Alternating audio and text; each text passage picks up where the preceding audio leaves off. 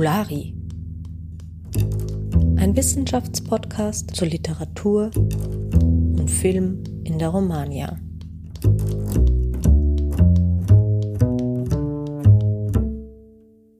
Ja, hallo und herzlich willkommen auch diese Woche zu einer neuen Folge Fabulari. Und heute sprechen wir mal wieder mit einer Studierenden von unserem Institut. Hallo, liebe Sophie. Wie geht's dir heute? Hallo, sehr gut. Ich freue mich, hier sein zu dürfen.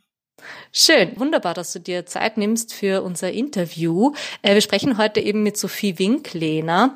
Willst du dich äh, vorab kurz unseren ZuhörerInnen vorstellen?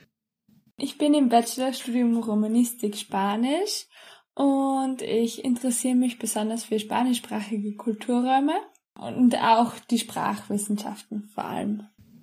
Mhm. Ja, da werden wir auch gleich noch ein bisschen mehr erfahren. Wir kennen uns ja über eine Lehrveranstaltung, die ich im vergangenen Semester geleitet habe. Vielleicht magst du kurz erzählen, was unser Thema war, mit dem wir uns während des Semesters beschäftigt haben. Also der Titel war Joven y Raro und wir haben uns mit Jugendlichen beschäftigt. Dabei haben wir gleich zu Anfang gelernt, dass es nicht die eine Jugend gibt, sondern dass Jugendliche auf der Welt ganz unterschiedliche Erfahrungen der Jugend haben. Und da habe ich es besonders spannend gefunden, dass wir uns sehr unterschiedliche Filme angesehen haben zu diesem Thema. Es ging um politischen Aktivismus, aber auch um Banden. Es ging um äh, Stillstand, aber auch Entwicklung. Es war sehr spannend.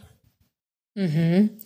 Ja, ich nehme an, du spielst ein Stück weit wahrscheinlich auch darauf an, dass Jugend als solches ja auch eine Konstruktion ist. Also, dass man das als eine abgesonderte Lebensphase überhaupt wahrnimmt.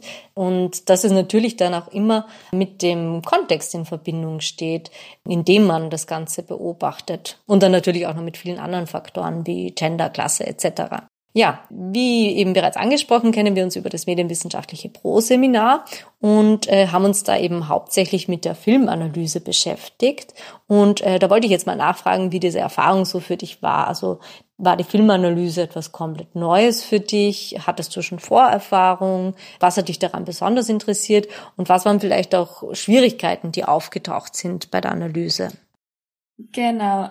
Das war das erste Mal, dass ich eine Filmanalyse gemacht habe. Daher war es zu Anfang etwas schwierig, weil man einfach gewohnt ist, dass man sich sehr auf den Inhalt konzentriert und es ist ziemlich schwer, das am Anfang auszublenden. Es war aber trotzdem sehr spannend, weil man auf ganz andere Aspekte eines Films draufkommt, die einem vielleicht versteckt bleiben zuerst da hat mich bei meinem Film zum Beispiel besonders interessiert, dass ich die Rolle des Wassers zuerst gar nicht bemerkt hatte. Und während der Filmanalyse hat sich herausgestellt, dass das eine sehr tragende Rolle hat und auch ähm, auf die Protagonistin sich ihm überlegen lässt. Und das Wasser eigentlich über den ganzen Film eine sehr starke Rolle spielt. Mhm. Ja, wenn man einen Film dann irgendwie ein paar Mal auch anschaut, dann merkt man erst, wie viele verschiedene Anknüpfungspunkte, dass man da auch für eine Analyse hat und wie viel es auch neben dem narrativen Verlauf alles äh, gibt, was man analysieren könnte. Das ist sicher die Wahrheit, ja. Du hast schon ein bisschen anklingen lassen, dass dein Film was mit Wasser zu tun hat. Du hast deine Analyse ja zu Los Tiburones von Lucia Garibaldi hm, geschrieben. Äh, was genau hast du denn da jetzt erforscht und wie bist du überhaupt auf das Thema gekommen? Also ich habe den Zusammenhang zwischen dem Animalischen und der Jugend erforscht. Da ging es vor allem um die Natur und die Tiere, da die sehr stark thematisiert wurden in dem Film. Und über diese beiden Aspekte bin ich dann zur Idee gekommen, äh, zu analysieren, wie die Natur und die Tiere mit den Jugendlichen in Verbindung stehen. Da vor allem die Jugendlichen sehr impulsiv oder die Protagonistin sehr impulsiv dargestellt wird und viel lieber Zeit in der Natur verbringt und ich wollte dadurch analysieren, welche Aspekte sie gemeinsam hat, was sie vielleicht auch davon abgrenzt und ob es da auch einen Unterschied in Bezug auf die Erwachsenen gibt. Ja, ich würde ganz gern noch mal ein bisschen näher auf diesen Zusammenhang zwischen dem Animalischen und der Jugend eingehen. Und zwar in Opposition ja natürlich zum Erwachsenen, der dann quasi als vollwertiger Mensch äh, präsentiert wird, der klar vom Tierischen trennbar ist. Ja, man kann da einige Ähnlichkeiten ja beobachten die zum Beispiel bei anderen problematischen Oppositionspaaren wie Mann, Frau, Weiß, Schwarz auch auftauchen, wo dann auf der einen Seite eben äh, in unserem Fall die Erwachsenen als vorwiegend positiv beschrieben werden, während den anderen äh, mit großen A und Anführungszeichen, in unserem Fall eben den Jugendlichen, ja eher negative Beschreibungen zukommen. Welche Zuschreibungen konntest du denn jetzt im Film genau beobachten und waren diese zum Beispiel auch durch unterschiedliche filmtechnische Mittel wie Einstellungsgrößen, Farbgestaltung und so weiter erkennbar? Ich, ich werde jetzt eher von der Protagonistin sprechen, weil die besonders markant ist im Film. Mhm. Die wird äh, als sehr impulsiv dargestellt, oft auch als unbedacht. Dann auch von Trieben gesteuert, auch bezüglich der Sexualität. Das wird sehr stark thematisiert. Und die Erwachsenen sind hingegen sehr überlegt, recht rational, zeigen wenig Emotionen und haben sich sozusagen besser im Griff. Zumindest wirkt es auf den ersten Blick so. Ja, ist auf jeden Fall sehr spannend, vor allem da auch die Jugendlichen so eine gewisse Reise ähm, zu ihrer Identität vor sich haben und auch eine Reise zwischen dem Animalischen zu der Zivilisation. Sie sind in einem Zwischenzustand gefangen. Mhm.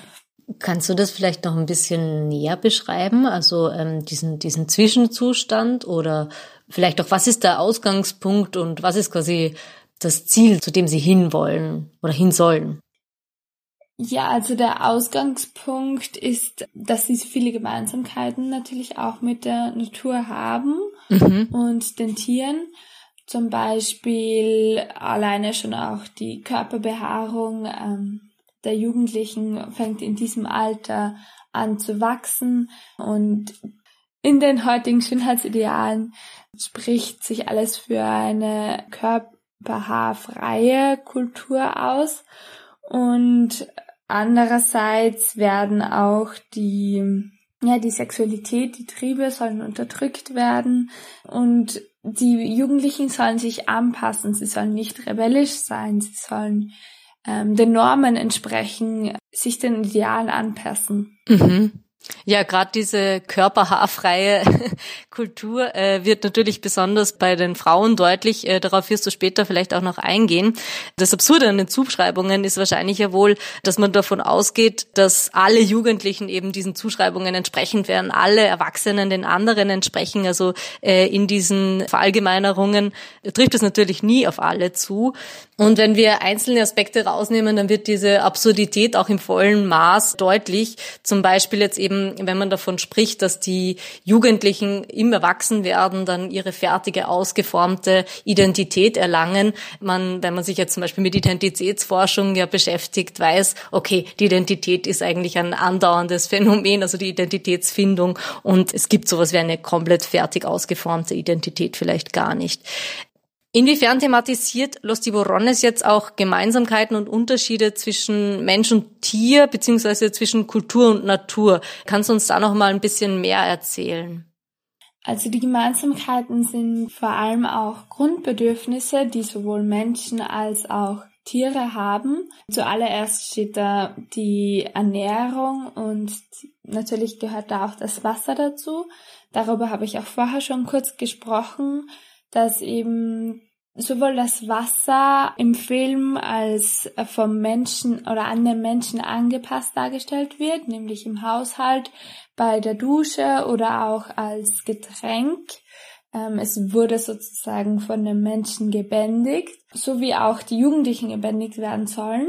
Und auf der anderen Seite wird das Wasser als rohe Naturgewalt thematisiert.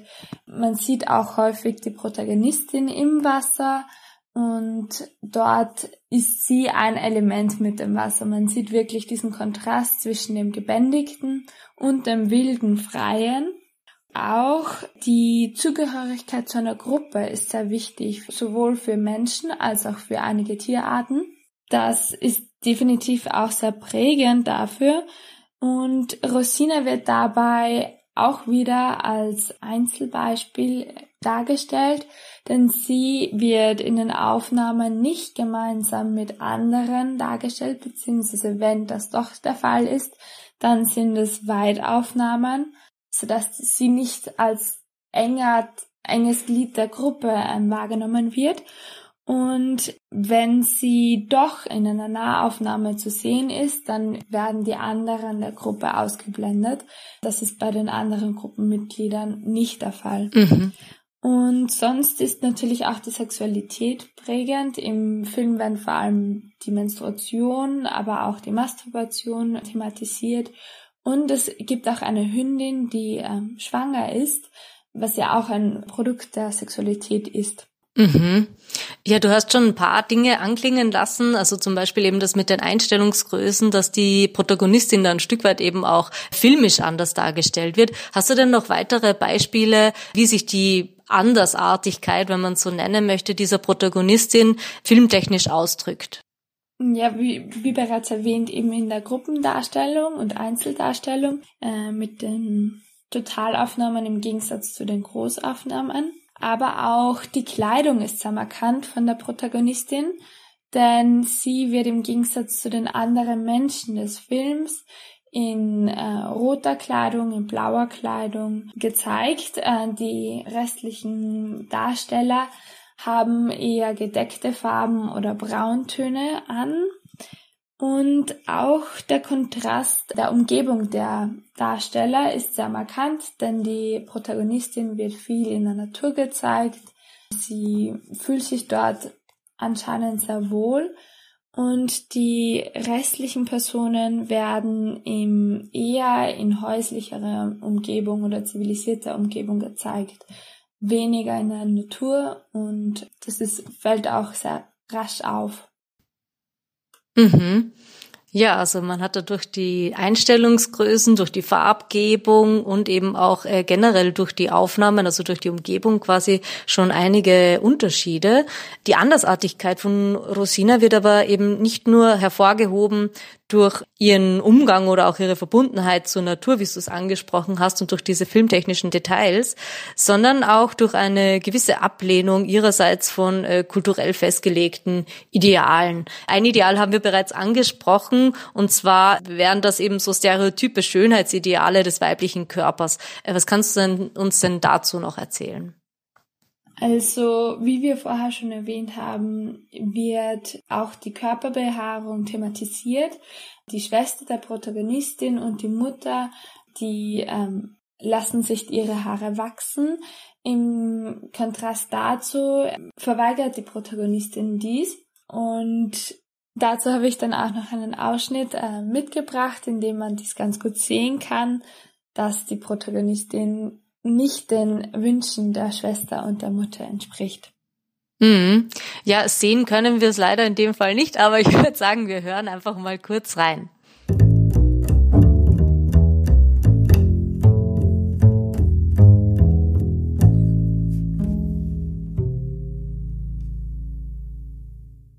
Ay, mamá, no puede doler tanto. Es trucho esa cosa. Love this waxer. I am extremely happy with this purchase. More Brazilian than ever. Viste, es bueno el aparato. Eh, probale vos. No jodas. Rosina, vení, te toca a vos. No, yo no me voy a depilar. Vení, pareces un macho, dale, déjame practicar. ¿Y? Colabora, Rosina.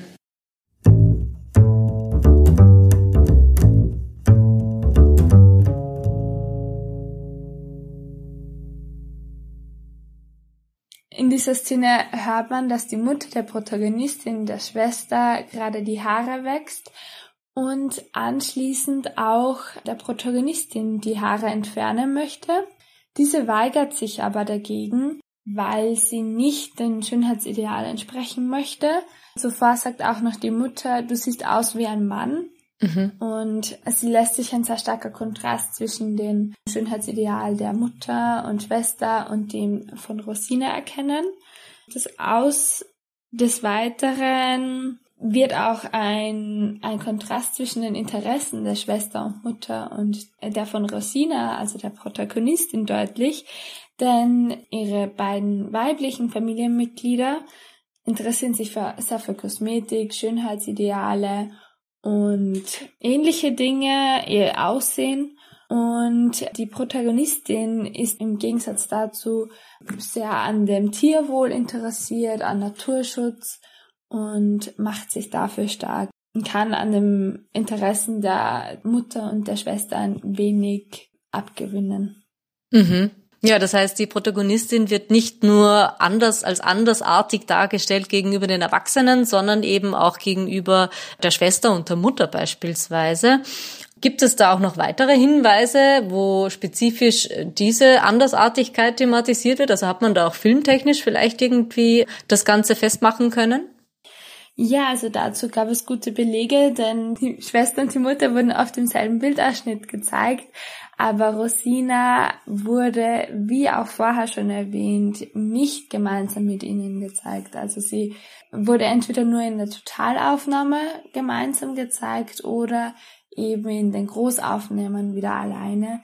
Das hat auch diese klare Trennung zwischen der Interessen nochmal bestätigt. Mhm. Das heißt, die Distanz zwischen den Figuren wird irgendwie auch durch die Einstellungsgröße nochmal markiert, so wie es eben auch schon bei den Gruppen der Fall war. Ja, klingt ja so, als hättest du schon sehr gut hineingefunden in die Filmanalyse. Vielleicht abschließend nochmal die Frage, wie war denn jetzt diese ganze Erfahrung für dich, also dass du das erste Mal eine Filmanalyse eben durchführen hast müssen und eben diese Arbeit verfassen. Wie ging es dir dabei? Gab es Überraschungen? Was war das, das Spannendste für dich dabei? Also es war auf jeden Fall sehr spannend, weil es einmal eine komplett neue Aufgabe war. Natürlich hat das auch gedauert, bis dass man sich wirklich eingearbeitet hat, bis dass man wusste, wie, wie geht man überhaupt vor. Dann war für mich sehr überraschend die Wichtigkeit des Wassers, die sich dann später herauskristallisiert hat. Und es war auch interessant zu sehen, wie manche Details, die einem vorher nicht bewusst waren, später ähm, relevanter wurden und wie dieses Konstrukt eines Films überhaupt aufgebaut ist, was sich vielleicht auch die Regisseurin dabei gedacht hat und vielleicht eben auch etwas auf die Spuren zu kommen. Mhm. Ja, also da merkt man dann erst, wie vielschichtig auch solche Filme sind letztlich, also welche Anknüpfungspunkte man dann auch zur Verfügung hat für Analysen und Interpretationen. Eine allerletzte Frage habe ich noch, und zwar eine Frage zur Forschung einer deiner KollegInnen. Lisa Valenta hat ja ein sehr ähnliches Thema zum selben Film erforscht. Du hast ihre Arbeit ja gelesen. Was ist dir dabei aufgefallen? Also Lisa hat sich ja mit der Sexualität der Jugendlichen beschäftigt, die ja auch im Film recht deutlich dargestellt wird. Äh, für mich war es sehr spannend, da es auch ähm, sich recht gut mit meiner Arbeit ergänzt hat. Und Lisa hatte den Ansatz, dass die Protagonistin auch als Hai gesehen werden kann, und zwar als Hai auf der Jagd nach einer Beute. Und diese Beute stellte ein gewisser Josello dar. Dieser Josello ist ein junger Mann in dem Film und Rosine entwickelt im Laufe des Films sexuelles Interesse und zeigt oder entdeckt dadurch ihre Sexualität. Und es für mich war sehr spannend, da das auch den Sexualtrieb zeigt oder die, diese Theorie oder diese These auch den Sexualtrieb zeigt und es auch sehr gut anknüpfte an, an meine Erkenntnisse und es war sehr spannend, wie auch unterschiedliche Arbeiten sich ergänzen können. Mhm. Ja, vor allem ist es immer schön zu sehen, wenn äh, Studierende dann am selben Film arbeiten und trotzdem ganz andere Ergebnisse rauskommen oder irgendwie äh, ganz unterschiedliche Details plötzlich in den Arbeiten deutlich werden. Ja, deine Arbeit können wir leider nicht nachlesen, aber die Arbeit deiner Kollegin wird mit ein paar anderen Arbeiten ja auch in unserem digitalen Format Vistasso erscheinen. Umso mehr freut es mich, dass du dir heute Zeit genommen hast für das Interview und äh, wir ein bisschen eintauchen konnten in deine Forschung. Und ja, vielen lieben Dank, dass du dir heute Zeit genommen hast fürs Gespräch. Danke ebenfalls, vielen Dank. Ich freue mich. Wiederschauen. Wiedersehen. Ciao.